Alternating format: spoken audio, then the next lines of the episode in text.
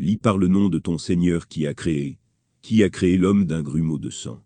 Lis, car ton Seigneur est le plus noble qui enseigna par le calame. Qui enseigna à l'homme ce qu'il ne savait pas. Mais non, l'homme devient certes rebelle, dès qu'il se voit gagner en richesse. Vers ton Seigneur sera le retour. 96, de 1 à 8.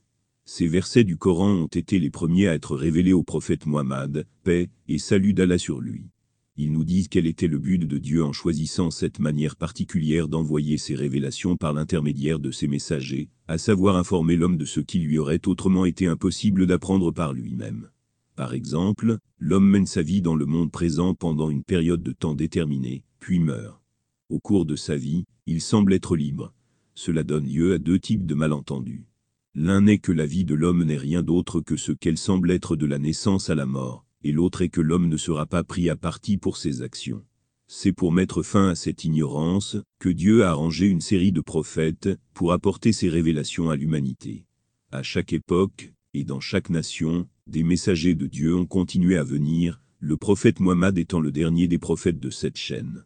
Maintenant, il est la seule source de guidance divine, puisqu'aucun autre prophète ne viendra avant le jugement dernier. Le message transmis par ces prophètes était que dans ce monde actuel, l'homme n'est pas libre de suivre ses désirs.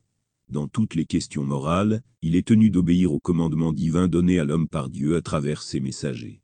Cependant, la présence du prophète en personne n'est pas nécessaire pour guider l'homme. Ce qui est nécessaire, c'est l'accès au livre de Dieu, qui a été apporté par lui à l'humanité avec le livre de Dieu, le Coran disponible dans son état préservé dans tous les coins du globe, et aussi les traditions du prophète conservées dans des collections authentiques, l'homme n'a désormais aucune excuse pour ses actes répréhensibles. Car il faut se rappeler que Dieu n'a pas laissé l'homme seul après avoir envoyé sa guidance. Il garde en fait une surveillance continue sur lui, et après sa mort, il sera amené devant le tribunal divin où, selon les archives du monde, sa culpabilité ou son innocence sera prononcée par Dieu, et la récompense ou la punition sera infligée en conséquence. L'homme devrait donc, en construisant sa vie, rechercher continuellement des conseils dans le Coran et la Sunna, afin qu'il puisse devenir vraiment digne des bénédictions éternelles de Dieu.